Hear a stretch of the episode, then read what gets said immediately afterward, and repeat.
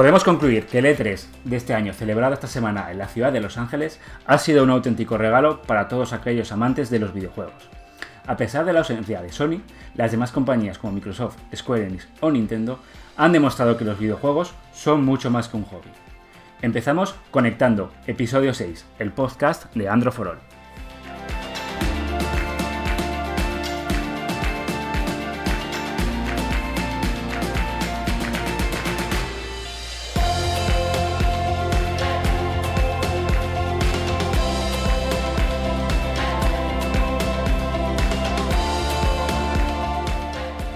Estás escuchando Conectando, el podcast de Andro for All.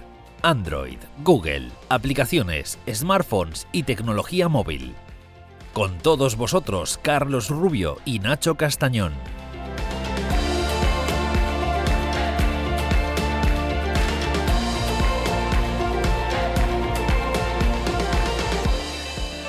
Hola a todos, bienvenidos a Conectando, el podcast semanal de Android for All.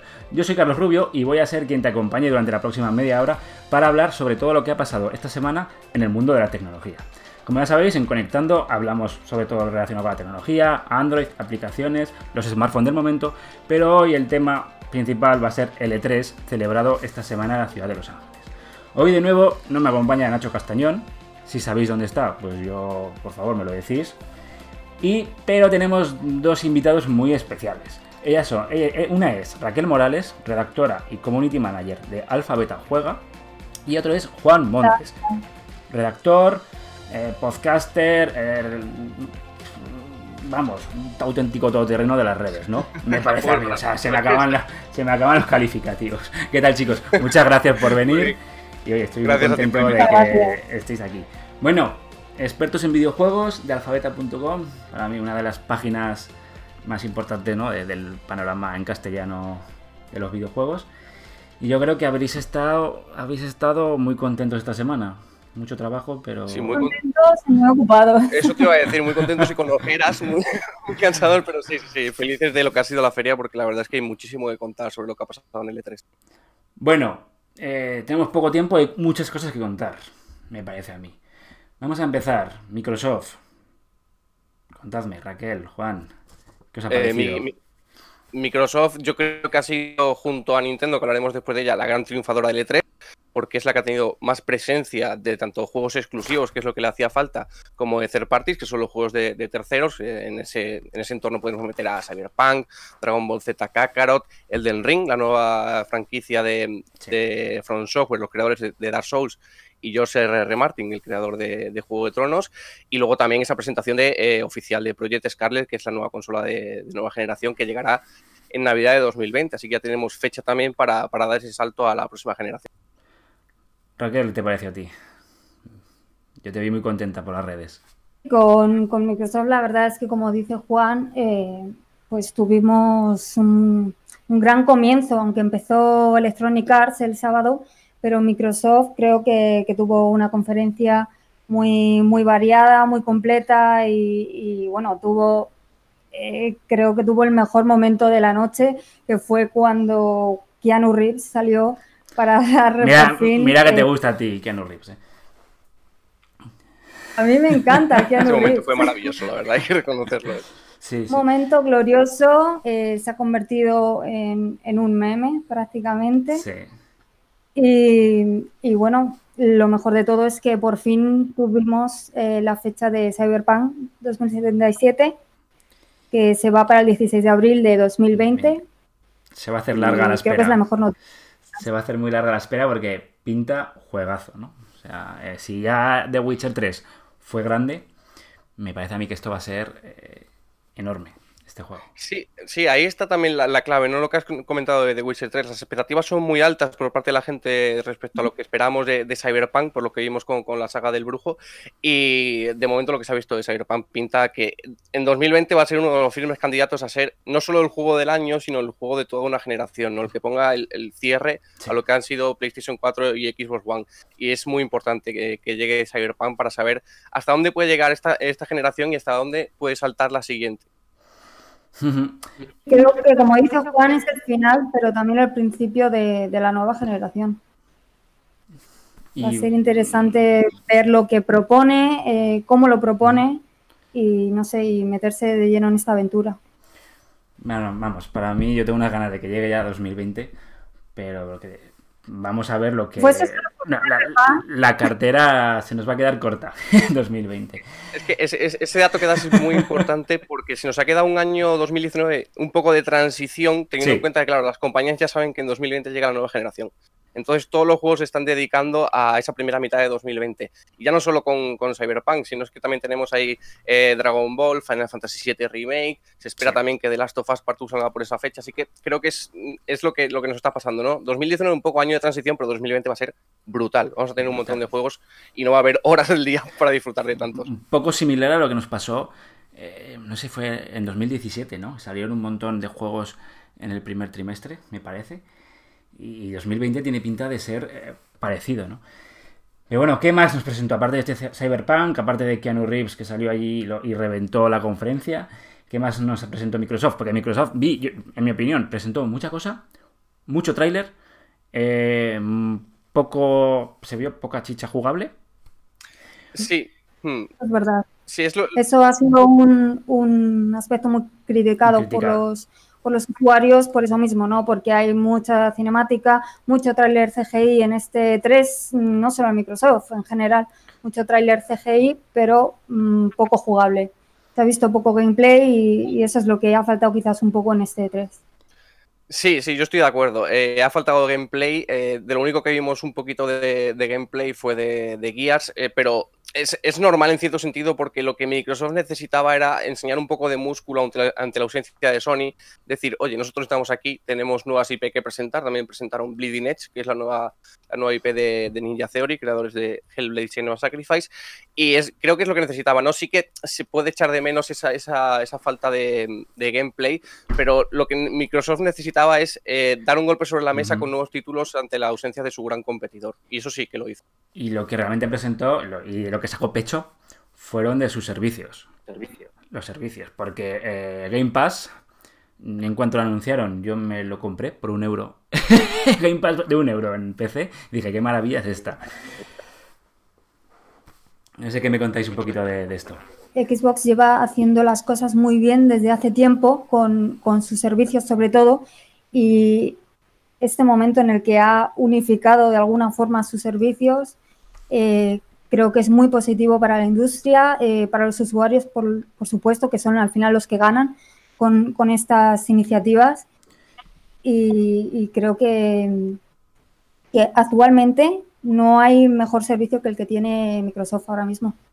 Sí, además yo creo que la clave está en que Microsoft se ha dado cuenta de que los videojuegos ya no van solo de tener una máquina y meterle juegos, sino de que ya es un negocio propiamente dicho y va mucho más allá. Entonces, en el tema de servicios yo creo que tiene, tiene un catálogo incomparable. Ahí Sony se está quedando muy atrás y lo hemos visto con, esto del Game Pass, también nos espera es Cloud en el futuro. No, no, tenemos muchos datos porque se esperaba que en la conferencia dieran muchos más datos de los que se dieron, falta conocer precio y demás, pero ya sabemos que arranca en octubre y va a ser el principal competidor de Google Stadia en ese sentido, ¿no? Así que eh, creo que Microsoft tiene un entorno mucho más completo y con más posibilidades que Sony y ahí puede ganar un poco la partida en la siguiente generación de cara, de cara a ese entorno. Vale. Sobre todo que le lleva, le lleva eso, le lleva un tiempo de ventaja que ha estado trabajando en esto y, y Sony no. Vale, y de la nueva consola que se rumorea, ¿qué, pudimos saber? Es curioso porque sí que tenemos más o menos fecha de lanzamiento, como ha dicho antes Juan, en Navidad de 2020 está previsto su lanzamiento, pero eh, no tenemos todavía más especificaciones, eh, características, un modelo, un diseño de la consola también, porque nos venden que, sí, que es, una máquina brutal, pero mm, también cuenta el aspecto estético, ¿no? Al final, no sé. Es un conjunto de, valores que tiene que tener la consola y que todavía no, no conocemos al 100%. promesas, hay promesas. Mi opinión, Microsoft creo que quiere vender más servicios que consolas. Así de claro. Sí, Sí, yo estoy de acuerdo. Y además, eh, a mí me resultó llamativo que en la conferencia, ya que la presentaron de manera oficial, dieron una ventana de lanzamiento, no se centraran más en explicar un poco cómo va a ser el entorno de la nueva generación. salió un vídeo de, desarrolladores hablando de lo maravilloso que es trabajar en, en, Scarlett, pero no dijeron nada. Al fin y al cabo es lo que le interesa a la gente, no saber eh, la consola que va a tener, qué potencia, de qué potencia va a disponer, qué características, y eso no se dijo nada. Entonces, ahí es donde nos queda la duda, ¿no? Eh, a, puerta, a puerta cerrada ya se ha empezado a decir que igual PlayStation 5 es más potente que Scarlett. Yo permite, permitidme que lo dude, pero, pero bueno, hay, hay, que ver la comparativa entre, la, entre las dos consolas, pero el E3 2020 va a ser la clave de eso. Ahí va a ser cuando veamos las nuevas consolas, cuando sepamos todos los detalles y cuando podamos comparar eh, tanto la, eh, la, de, la de Sony como la de Microsoft. Pero que la nueva generación está ahí, eso ya es un hecho, ya Microsoft lo ha dejado muy claro. Muy bien, y ahora, pues oye, dime, dime, Raquel. No, sobre todo iba a hacer un apunte sobre las consolas que sí que en la próxima generación ambas consolas van a apostar por la retrocompatibilidad. Xbox ya, ya la, la está trabajando desde hace, desde hace años y, y, sobre todo el servicio en la nube, que sabemos que hay un acuerdo de colaboración entre Sony y Microsoft, que es algo histórico y que, bueno, que los propios, que la propia compañía había confirmado que esto había sido un paso que surgió a raíz del anuncio de Stadia. Oye, pues vamos a ver en los próximos meses qué pasa. Y ahora, oye, viene aquí mi momento porque yo soy un fanático, pero fanático de Final Fantasy. Y toca hablar de Square Enix y de ese maravilloso eh, Final Fantasy VII Remake. Dos Blu-ray, solo Midgar y se promete que es un juego entero de Final Fantasy. Esto es, vamos, maravilloso. Eh, yo, yo comparto tu, tu fanboyismo por, Final Fantasy VII. Creo que fue el momento estelar de la conferencia de, Square Enix. Y sorprende mucho eso, ¿no? Hay, hay, hay, mucho que comentar sobre, sobre el remake de Final Fantasy VII. Lo más destacado es que eh, solo el primer episodio viene en dos Blu-rays. Así que, como bien dices, nos espera un juego prácticamente completo de la serie Final Fantasy, que es lo que más nos impresiona. Podemos esperar a lo mejor 50, 60 horas sin salir de Mythier, que me parece una absoluta locura. No sé cómo van a añadir tanto contenido para que sea así, porque si no recuerdo mal, en la propuesta original eran como mucho 9, 10 horas. Y menos, menos todavía se podía. Incluso menos, así que bueno, no sé, no sé cómo van a añadir tanto, tanto contenido, pero lo que se vio de, Final Fantasy VII Remake eh, apunta a ser mm, el techo técnico que tiene esta generación. O sea, el, mm. trabajo de iluminación, eh, las animaciones, el diseño de los personajes, que cuando se les acercó la cámara se le podían ver hasta los poros de la piel. O sea, es, brutal. Eh, no sé, creo que han hecho un trabajo excepcional, les ha costado, ha tardado mucho. Ya han prometido que, que, el, siguiente episodio va a tardar menos en llegar. Eso esperemos. esperemos, porque si no. Pero vamos, va a ser todo. E, es que. Yo es que no me salen las palabras. Porque al final va a ser eh, avanzar en los personajes, conocerlos más. Porque al final, en el original, por ejemplo, con los personajes originales de Avalancha, ¿no? Con los personajes. Con Jesse, James, Biggs. Eh, no, Jesse James es de Pokémon. Perdón, Jesse, Biggs y Wedge eh, se quedaban cortos, ¿no? ¿no? No sabías por qué luchaban, no sabías nada de ellos. Y esto parece que sí que van vamos a empatizar más, ¿no? Con todos estos personajes. Vamos a ver una Midgar viva. Vamos a ver, eh, pues tal vez eh, conoceremos más de Tifa, conoceremos más de Iris. Y eso va a ser, vamos, el sueño, ¿no? De todo aquel amante de Final Fantasy. Sí, un proyecto muy ambicioso. Creo que hay una idea detrás muy trabajada porque esto de dividirlo en episodios pues tampoco ha caído muy bien a los usuarios que tampoco no saben cómo, cómo, cómo se va a llevar esta comercialización, ¿no? Entonces, em, yo por lo menos tengo mis dudas, no sé qué pensáis sobre el sistema de progresión, cómo lo van a adaptar, eh, si alguien compra el episodio 2, ¿qué se va a encontrar de primeras? ¿En qué nivel? No lo sé. Van a ser independientes, porque es que si no, no tiene sentido, en mi opinión. A ver, tendría, tendría sentido que fueran independientes por lo que, por lo que dice Carlos, ¿no? O sea, al final también tenemos que tener en cuenta que PlayStation, 5 eh, será la que cuente con el episodio 2, aunque luego también pueda, pueda salir para PlayStation 4, ¿no? Porque ya va a salir en torno a la nueva generación. Así que tendrán que, adaptarlo bien para que la transición sea más dulce. Yo creo que por ahí también va el tema de la retrocompatibilidad, ¿no? Para que no tengas ningún problema a la hora de, de adaptar eh, este tipo de juegos. Pero eh, a mí lo que me mosquea en realidad de todo esto es eh, lo que puede llegar a costar al final el producto completo, ¿no? Porque ni siquiera Square Enix sabe, eh, o por lo menos por lo que han declarado, saben cuántas partes se va a dividir. Y si la primera ya cuesta 70 euros, eh, ¿cuánto va a costar el, juego completo? ¿300? Eh, que, hagan 20 capítulos. Puede ser una locura. por, ti que hagan lo que haga falta, no que dure una década. prefiero esto que no la aberración del Final Fantasy XIII, 13.2 y 13.3. Te lo digo así. Sí, a ver, eh, hay, que, hay, que, ver el entorno en el, que se mueve Square Enix. Yo, teniendo en cuenta que no vamos a salir de Midgar en el primer episodio, yo calcularía que como, como mínimo van a ser cuatro. Sería lo, más lógico. Pero, pero hay que verlo. A mí me emociona, o sea, me emociona que estén creando un producto tan completo porque es el juego de una generación eh, y no merece menos, ¿no? Al fin, y al cabo, que, que amplíen, que añadan nuevo contenido, siempre es buena noticia pero, claro, eh, también tenemos que ser conscientes de que no todo el mundo se puede permitir pagar 70 euros por cada episodio que, saquen de Final Fantasy VII. Bueno, pues que se dejen de comprar FIFAs. vale, a ver, más cosillas que se nos va el tiempo y hay que hablar todavía de Nintendo. Eh, un poco por encima, Avengers, Los Vengadores. Eh, la gente está descontenta porque no sale Thor, ni sale el, actor de Thor, ni sale Robert Downey Jr., ni salen pero vamos, el juego, ¿qué tal pinta? más allá. Eso, era muy difícil de conseguir. Creo que, nadie en la industria esperaba tener el mismo elenco de actores.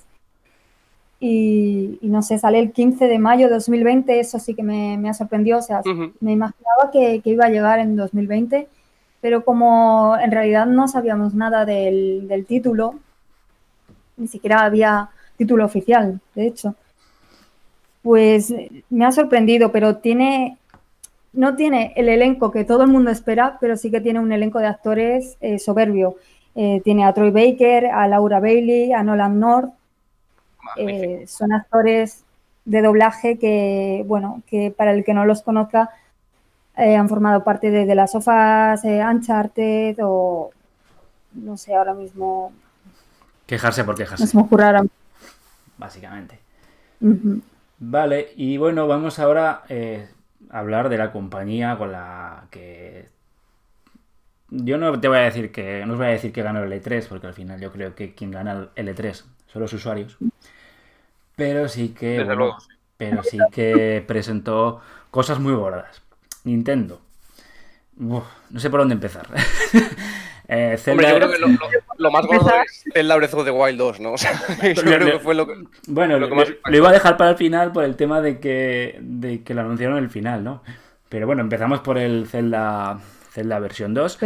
Me gustó mucho la ambientación, me gustó... Al final, bueno, no deja de ser un tráiler de un minuto, no sabemos nada, pero sí que lo, que yo escuché, ¿no? Eh, se va a ambientar en el mismo mundo, en el mismo Hyrule que, el anterior. Y es como, eh, me recuerdo mucho al Majora's Mask en el sentido de ese tono oscuro, ¿no? Mientras que lo Ocarina of Time era mucho más, parecía mucho más alegre, el Majora's Mask, con esos enemigos que incluso daban miedo, ¿no? O sea, para algo tan Nintendo, eh, ese tono oscuro, ¿no? Que daba el, el tráiler. Y eso me gustó. A mí me gustó, estoy seguro que os, va, vais, a, coincidir conmigo, eh, que parece que va a tener mucho más peso Zelda que ya lo tenía en el anterior juego. No sé si será jugable, tiene pinta. No sé si será, podrás elegir el personaje, habrá dos rutas o intercalaremos. Pero a mí me parece que vamos a tener por fin a Zelda como personaje jugable en un, en un videojuego de, la saga principal. A mí me encantaría. Eh, sí, por fin se confirmó que Breath of the Wild 2 está en desarrollo, no hay título oficial todavía, y sí, las imágenes que vimos, como tú dices, pues Zelda y Link son testigos pues de una fuerza extraña oscura que se libera desde las profundidades de Irule y, y no sé, tiene ese tono más oscuro y a mí lo que me gusta es que tiene como más continuidad entre, entre estas dos entregas que lo que se ha visto anteriormente en la saga Zelda. No sé qué opináis al respecto. Eh, simplemente, eh, como han confirmado que van a utilizar o reutilizar el mismo mundo. Me parece, me parece perfecto porque el, era un mundo enorme con mucho olor y mucha y, daba mucho juego. Sí, yo creo que lo que van a hacer hincapié en esta segunda entrega es a darle mucho más profundidad a la historia. Y creo que es algo que va a venir bien a Zelda Breath of the Wild 2 respecto al primero. Que no digo que tuviera mala historia, pero que le hacía falta un poquito más de profundidad.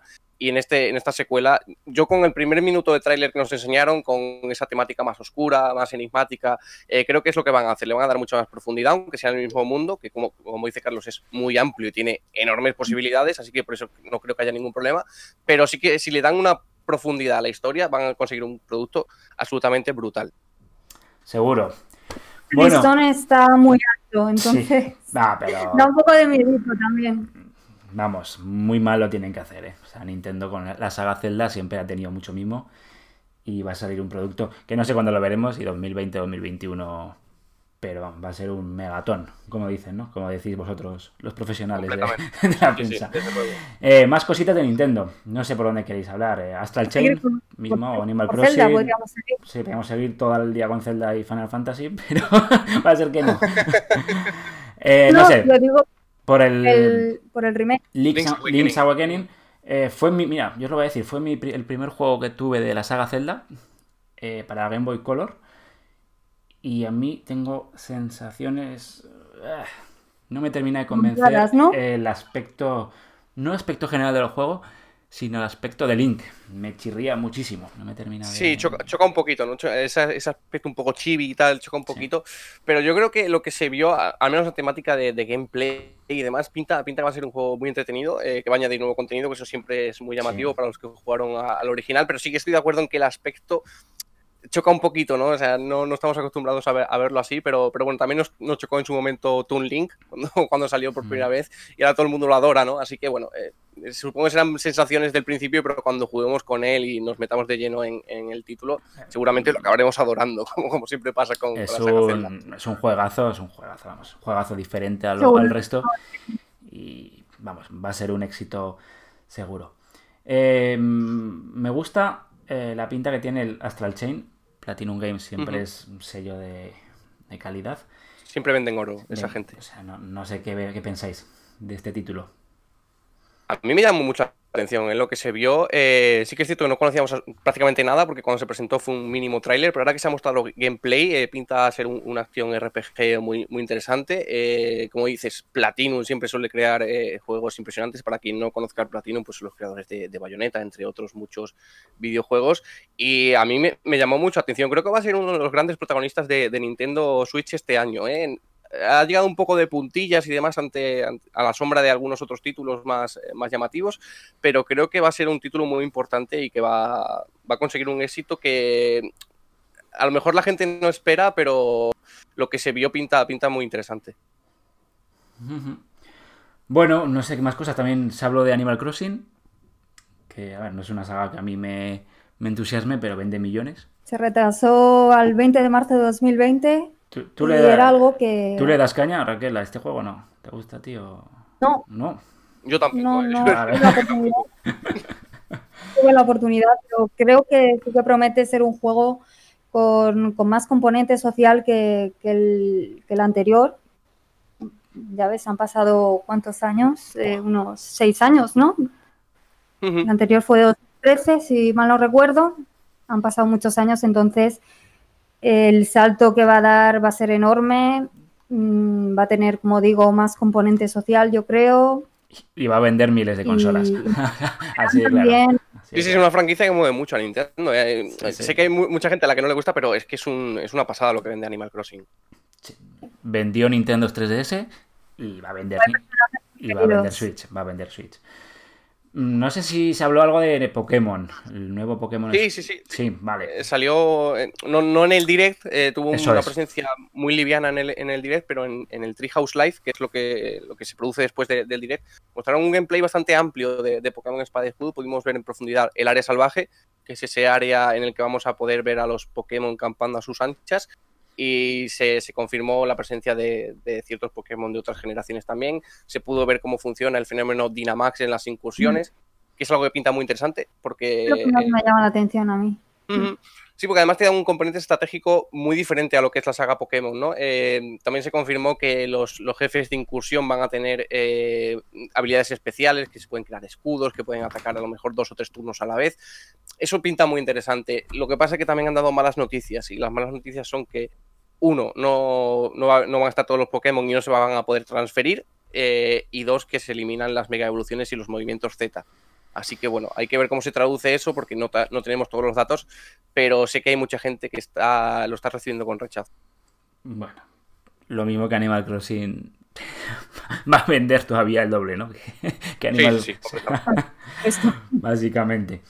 Vale, y bueno, y por último de Nintendo, eh, la, decepción, tal vez, ¿no? La ausencia de, de Bayonetta 3. Sí, bueno, Platinum, Platinum ha hablado de, la ausencia de Bayonetta 3 y han dicho que, tal vez no era el momento, ¿no? Teniendo Astral Chain, eh, que también es de ellos, eh, tan cercano, pero que el desarrollo avanza muy bien, que, la gente tiene que entender que un juego de este calibre no se desarrolla en uno o dos años y que requiere su tiempo, pero que, va todo bien y que esperamos noticias pronto. Así que igual en un, en un direct cercano en, durante esta segunda mitad de año, igual podamos conocer novedades sobre Bayonetta 3. Muy bien, pues algo que queréis añadir algo más respecto del tema principal del E3, si queréis decir alguna cosilla más, es el momento, o callar para siempre. Ya sabéis cómo funciona. Que, no hemos hablado tampoco de, Elden, bueno, por lo menos comentarlo, ¿no? A mí me ha llamado mucho la atención Elden Ring, ¿no? ¿Se llama? Sí. Sí. Lo nuevo de Front Software, que claro, tiene como, como un colaborador estelar a George R. R. Martin, que, salvo hacer libros, hace de todo. Hace de todo, pero no, no termina de hacer vientos de invierno. Entonces, em, es un juego que me llama mucho la atención, aunque no conocemos nada, porque la ambientación es fantástica, medieval. Y bueno, y es que todo lo que salga de Front Software, pues. Otros que hacen oro siempre. Pues siempre, siempre, siempre.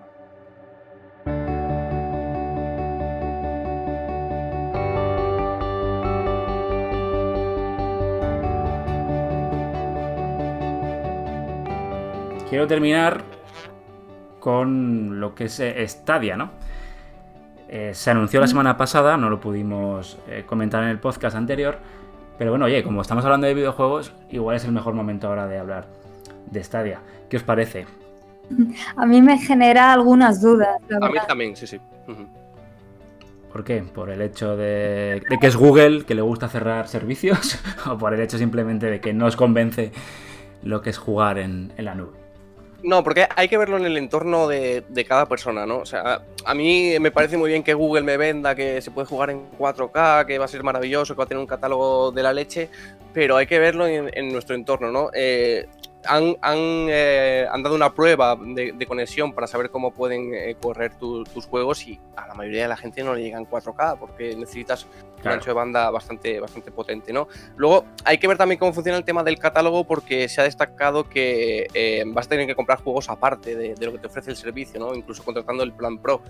El, plan Pro es muy atractivo, son 10 euros únicamente por un catálogo inmenso de, videojuegos que, que promete Google. De momento solo hay 31, pero han dicho que se va a ampliar eh, notoriamente en los próximos meses. Así que eh, a mí me plantea dudas en ese sentido, ¿no? En cómo va a ser el catálogo, si los videojuegos exclusivos que va a tener te van a vender el servicio y si la conexión te va a permitir jugar de manera estable eh, como sucede en una consola. No sé qué opinas, Raquel, de Google Stadia. Más o menos lo mismo que Juan. cada, cada usuario tiene, tiene una situación diferente, entonces es muy difícil que Stadia llegue a todo el mundo por igual. Entonces, eh, Stadia promete streaming 4K 60 frames y me genera muchas dudas. El, servicio va a llegar en noviembre y sí que por la parte del catálogo, pues lo mismo. Sabemos que tiene un catálogo muy chulo de, videojuegos con, títulos como Doom Eternal, eh, Assassin's Creed Odyssey, eh, Metro Exodus, pero sabemos también que, se va a tener que pagar por los siguientes juegos que pueden, que pueden llegar, perdón. Y, no sé. Habrá que ver, ¿no? Tengo que verlo todo. Tendremos que, tendremos que probarlo. hay que probarlo, sí. Bueno, chicos, vamos a ir cerrando lo que es el tema del E3. Eh, ha sido una charla fantástica. Y bueno, yo a los oyentes siempre les recomiendo, oye, queréis saber todo lo que pasa con los videojuegos. Yo creo que no hay mejor página web que Alfabeta, Alfabeta Juega, ¿no? Eh, vamos, eh, gente como Juan, gente como Raquel y otros muchos escribiendo ahí día a día y haciendo unos pedazos de análisis eh, y unas y noticias increíbles. Y, no es por haceros la pelota, ¿eh? pero vamos, yo me entero de todo, yo me entero de todo allí gracias a esta página. También recordar que si, si queréis saber todo sobre Android, oye, androforol.com y que nos podéis seguir en el Instagram, nos podéis seguir en, en Twitter, Facebook y lo mismo con Alfabeta Juega. O sea, si queréis estar al tanto de todo, eh, mejor que estas dos páginas no vais a encontrar nada en todo Internet.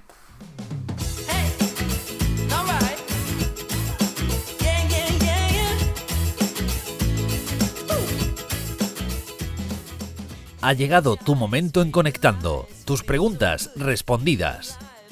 Y bueno chicos, y para ir terminando, porque se nos acaba el tiempo, vamos a hacer un par de preguntitas que nos han dicho los usuarios por el Instagram. Ya sabéis, Instagram Androforol. Y bueno, pues eh, aprovechando que estamos hablando de videojuegos, pues nos pregunta, por ejemplo, eh, Marcos Luparia, si Google Stadia o el servicio de Xcloud de Microsoft. Pues de momento ni una ni la otra, ¿no? Porque no sabemos prácticamente casi nada.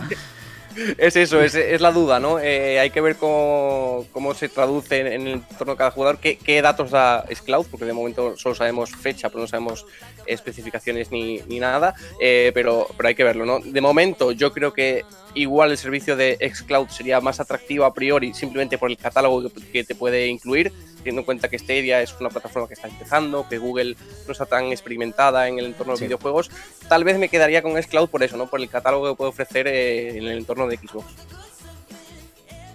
Me quedaría con Xcloud también a ciegas, totalmente. Vale, hay mucho fanboy, de, mucho fanboy de Microsoft. no, creo, que Microsoft ya, ya tiene unos años de experiencia, por supuesto, en esto. Google, como dice Juan, está empezando y el catálogo todavía es muy pequeño para, confiar tu dinero a, ello, ¿no? Te podrá gustar más o menos los, eh, los juegos de Microsoft, pero vamos, en tema de servicios yo creo que pocas compañías hay que... No tiene rival. No, tiene, rival, efectivamente. Muy bien, una pregunta, eh, pues que tiene unos nombres. Beliz 987. ¿Qué, nos parece el tema de usar actores famosos eh, para promocionar videojuegos, ¿no? En este caso, como el Keanu Reeves, o también lo tuvimos, ¿no? con el actor de Walking Dead y de Punisher. También apareció con el PRT. No, me acuerdo su nombre. Eh, yo creo que, el, mundo de los videojuegos está creciendo cada vez más. Y eso llega a todos los ámbitos, ¿no? Es una industria que, cambia constantemente. Y yo creo que los actores también se están dando cuenta de que es una plataforma en la que exponerse. Eh, que ahora contemos con Keanu Reeves en Cyberpunk, eh, con el actor de, The Punisher en, en, Corre con Breakpoint y un montón de actores que cada vez se van sumando más y más a los videojuegos es muy importante, porque le, da una dimensión diferente. ¿no? Luego también tenemos por ahí eh, Netflix, que también se está introduciendo mucho con la película de The Division, con Jessica Chastain y con Jake Gyllenhaal, o sea que los videojuegos cada vez están teniendo un entorno mayor y eso se nota, y los actores también lo saben. Entonces, creo que es importante para la industria y para ellos mismos para seguir ampliando su, su currículum y acercarse a más público. Totalmente. Es curioso porque porque ya había actores detrás de ellos, ¿no? Que con la tecnología se han convertido en personajes como Ellie, ¿no? Mm, por poner un ejemplo eh, muy conocido con Ashley Johnson. entonces, ahora lo que en realidad se ha dado es, eh, es ponerles delante de la cámara, en realidad, coger su, su, su imagen para promocionar el videojuego. Y bueno, ya Cyberpunk le, Cyberpunk no necesitaba esta promoción porque ya tiene pinta de juegazo, pero es un aliciente encontrarte un personaje como Keanu Reeves, ¿no? Y más sobre todo si es Keanu Reeves, ¿no? Ah, yo quiero apuntar una cosita. Porque... me ha quedado claro. Yo quiero apuntar una cosita porque me ha parecido muy, muy interesante lo que ha dicho Raquel sobre Ashley Johnson y también sobre los actores de doblaje. Creo que se le están dando una dimensión totalmente eh, diferente a los actores de doblaje en los videojuegos y todo el mundo en, en, la industria conoce ya a Troy Baker, a Nora North, a Laura Bailey. Eso también es muy importante, ¿no? Darle eh, ese, papel que tienen los actores de doblaje que en los videojuegos es fundamental. Son prácticamente igual de importantes los que doblan que los que hacen los movimientos, ¿no? Porque Correctamente, sí, sí. Es, quien da vida al personaje. Sobre todo que se está unificando cine y videojuegos como prácticamente una sola cosa o un eh, no sé cómo llamarlo, eh, por poneros un ejemplo, eh, los actores de doblaje de Tom Holland, Spider-Man o, Batman, en el, caso de, Claudio Serrano, también forman parte de los videojuegos ahora porque se ha unificado las dos cosas. Sí. Eso creo que es importante, para que los usuarios identifiquen y reconozcan esa voz, ¿no? Los videojuegos ya no solo son de esos cuatro frikis, ¿no? Que hace unos años éramos cuatro frikis. en fin. Bueno, chicos, vamos a ir terminando porque ya el tiempo es que se nos, se nos acaba. Eh, oye, tengo que daros mm, las gracias. Eh, quiero recordar que eh, si queréis también que las preguntas las respondamos, pues oye, vais al Instagram y le preguntáis a Miguel que está allí, oye, quiero saber esto. Y si las preguntas son interesantes, pues os las contaremos aquí también en el podcast.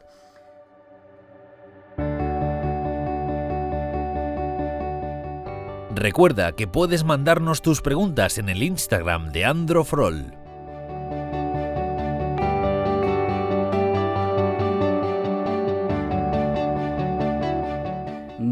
Bueno, no sé si queréis terminar diciendo alguna cosilla. Eh, ha sido una charla fantástica con vosotros. Se nota que sabéis Igualmente. mil veces más que Igualmente. yo. Ha sido maravilloso saber vuestra opinión. Y yo al final me doy cuenta que no tengo mucha idea de videojuegos, pero oye, que domino, ¿eh? domino el tema. Se nota que cualquier día me ficha allí una compañía potente. ¿eh? no, la verdad es que ha sido muy agradable y yo creo que, la, charla entre los tres ha sido, ha sido muy, muy beneficiosa para todos los que nos estén escuchando. Y yo solo, quiero apuntar una cosa: eh, preparad el bolsillo para 2020, porque se aventura un año bastante interesante para los videojuegos. Vamos a tener que dejar de comer, ¿eh? sí, totalmente. o no pagar la hipoteca. Bueno, Raquel, sé que más nos quieres contar. Os agradezco la invitación al programa, me lo he pasado muy bien. Se han quedado muchas cosas en el tintero porque, bueno, yo estaría hablando del E3 mucho tiempo. Ha dado, a pesar de la ausencia de Sony, creo que ha sido un E3 2019 muy positivo y. Mira, sobre todo para yo los jugadores. propongo una cosa para la gente que nos está oyendo. Yo estoy ahí luchando con los jefes dándolo for all. Para, un poquito más largo, un poco más largo. Esto ya se nos está yendo de tiempo. yo, sé, yo sé que tengo a una persona ahora mismo muy enfadada conmigo. Oye, ¿que queréis un conectando más largo? Por Twitter. Oye, Androforol, queremos un conectando más largo. Hacer presión. bueno, recordaros que eh, conectando lo tenemos en las principales plataformas de podcast como eh, Spotify, Google Podcast, Apple Podcast, Evox. Y oye, siempre os digo que nos dejéis vuestra opinión. Eh, nosotros cada vez lo intentamos hacer mejor y oye, vamos a ver si lo conseguimos. Bueno chicos, muchas gracias. Este fin de semana vais a hacer alguna cosa especial, vais a jugar a videojuegos, vais a salir, descansar. vais a descansar. Ha sido una semana de matadora. Estáis hartos ya de videojuegos este, esta semana, ¿no? Hemos quedado para arrastre. sí, sí, totalmente. Muy bien, chicos. Pues nada, a descansar y. Muchas gracias, un abrazo. Yo voy a volver a empezar el Final Fantasy VII. Me lo voy a volver a pasar 20 veces hasta que salga el, el remake.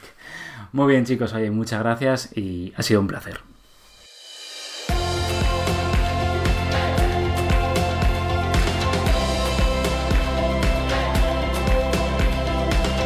Hasta aquí conectando el podcast de Andro Suscríbete en Spotify, Google Podcast, Apple Podcast o iBox. Si te gusta, recomiéndanos a tus amigos.